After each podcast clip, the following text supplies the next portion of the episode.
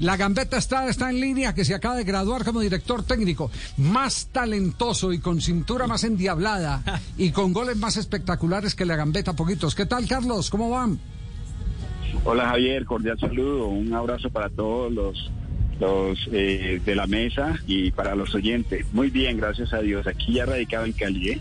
Ya, eh, Gambetta, eh, ayúdenos a entender. Messi dice que él no sabe si va a ser director técnico. No sé si escuchó el inventario eh, de los técnicos talentosos.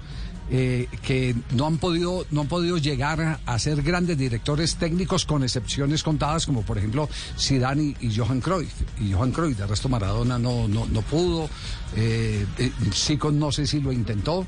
En Japón. En, Japón, digamos, en Japón, en Japón más no, tuvo gran suceso. Exacto, no, tuvo gran suceso, más como jugador allá en ese equipo donde estuvo en Japón, en el Marinos creo que fue, que fue, que, fue, que estuvo. Entonces, entonces Gambetta, ¿cómo hay, hay algún problema en, en ese director técnico eh, que quiere que sus jugadores sean como él? Javier, yo creo que hay dos connotaciones de, de esa situación. Sí.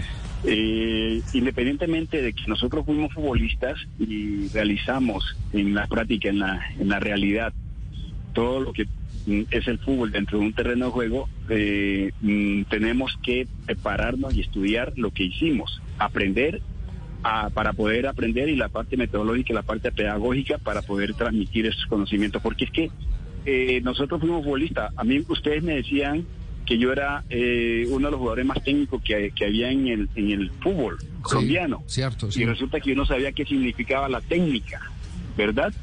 Entonces, eh, fui a España, hice el curso del primer nivel de la Escuela Nacional de Entrenadores, me vine, aprendí qué es la técnica, qué principio ofensivo en la táctica, defensivo, bueno, todos esos, esos detalles. Y me atrevo a pensar que son dos, dos connotaciones. Una, eh, haberlo vivido y otra, enseñarlo. Nosotros no podemos ser grandes entrenadores y no lo vamos a hacer jamás porque nosotros no hacemos esa transición de jugador, de futbolista activo a entrenador. Y queremos que los muchachos hagan todo lo que nosotros debamos hacer y, y, y que lo hagan a la perfección. Entonces, ahí está el detalle. Esa pedagogía no, no hemos podido aprenderla para transmitir esos conocimientos. ¿Sabe, sabe que cuando empezaron a llegar los yugoslavos a Colombia, por allá en los años 70, se armó una discusión. Yo era más, en esa época era más eh, oyente, todavía no había entrado en, en, en, el tema de la radio, y había un pro, el, el, programa eh, que, que, siempre ha existido, que fue la polémica nacional de los, deportes, de los deportes. Pero no era la, la, etapa de Hernán Peláez, sino de la de Lo los, anterior. los, los, anteriores, donde estaba May, May eh, Forero, Pulso. creo. No, Forero no es. Eh, May Forero y estaba, estaba también Humberto Jaimes y bueno, otros personajes más. Y se empezó a hablar de, de, la técnica. Y dice, no es que el jugador colombiano es muy rico técnicamente. Y no sé si fue Secularaco algo que entró al riposte y dijo, eh, técnica, técnica es que yo pueda meter una pelota cruzada de 60 metros al lugar donde lo quiero meter, al lugar donde quiero ubicar la, la, la pelota. Entonces, la Gambeta acaba de traer el tema. Nosotros nos creíamos que eran éramos los más técnicos, pero, resulta que no es tanto, Gambeta.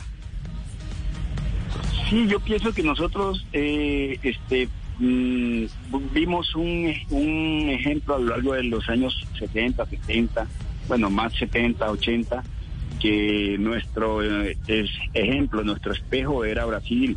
Y hasta en la época de Teófilo década de los 70, eh, Perú, Perú, que jugaban muy bien al fútbol. Entonces nosotros tratábamos de imitar a esos maestros, cómo le pegaban al balón, cómo controlaban, cómo conducían, los gestos técnicos, bajar el centro de gravedad, todos esos detallitos.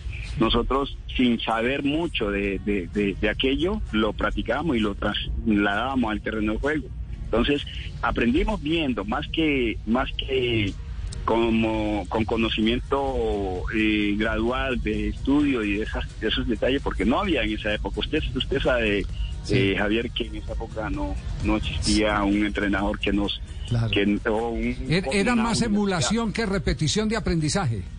Correcto, sí, señor. Sí. Y, y mire, yo, yo desde pequeñito vivía frente a la cancha en Tumaco, pero mmm, mis antepasados, mis ancestros, futbolísticamente hablando, eran Eladio Vázquez, Willington Ortiz, unos maestros que habían allá, entonces uno los, los emulaba, ¿no? Trataba de, de, imitarlos a ellos.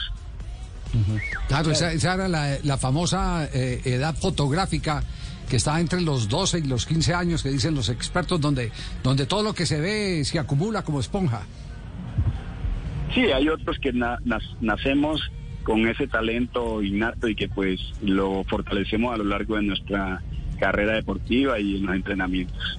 Bueno, todo ¿usted cree, usted cree y pregunta final, Gambetta, que Messi puede ser técnico?